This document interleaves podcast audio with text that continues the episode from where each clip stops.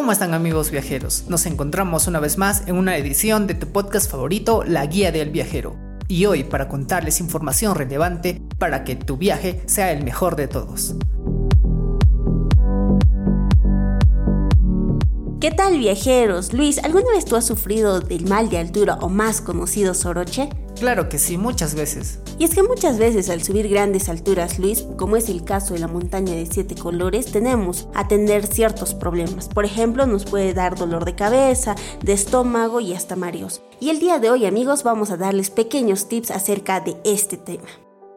Exacto, amigo viajero, porque muchas veces tú partes de un lugar a otro lugar y la presión atmosférica es diferente, por lo que en ti va a causar, en caso de que estés en una altura mayor a la que estás acostumbrado, pues te causa esta sensación de falta de oxígeno.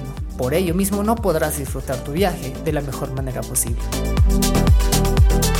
Aquí el primer tip, la aclimatación en la ciudad del Cusco. Si vienes de otras ciudades, como es el caso de la ciudad de Lima, te tienes que aclimatar aquí en la ciudad, ya que nuestra ciudad se encuentra a una altitud de 3.399 metros sobre el nivel del mar y aquí podrás descansar y dejar que tu cuerpo se acostumbre a nuestra altura para seguir y continuar tu viaje sin ningún inconveniente.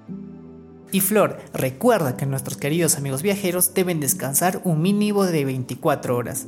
Esto les ayudará a poder descansar su cuerpo y estar listos para la aventura.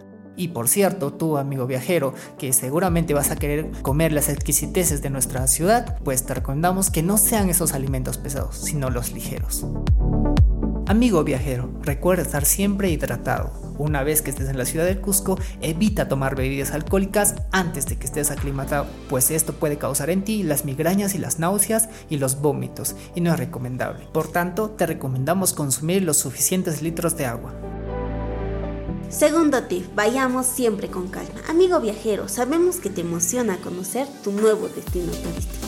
Sin embargo, te recomendamos ir pasito a pasito y así no generar sobrecarga en tu cuerpo, evitando la falta de aire. Ahora, si ya tienes mal de altura o el conocido soroche, tenemos el as bajo la manga, la hoja del coca. Si quieres tener la experiencia completa, la puedes pichar o masticar, pero también la puedes tomar en infusiones de té. Y así aliviaremos algunos síntomas en nuestro cuerpo. Por otra parte, muchos dicen que ir en bus es mucho más eficaz para poder aclimatarnos, es porque pasamos de diferentes altitudes y por diferentes climas. Sea cual sea tu medio de transporte, no queremos que tengas un mal viaje, por lo tanto siempre estate atento a las señales que te da tu cuerpo y hazle caso. Bien, eso ha sido todo por hoy amigos. Muchas gracias por elegirnos. Recuerden que para poder conocer más del mundo del turismo puedes visitarnos en www.machupicchuperutours.com. Tupananchis Cama.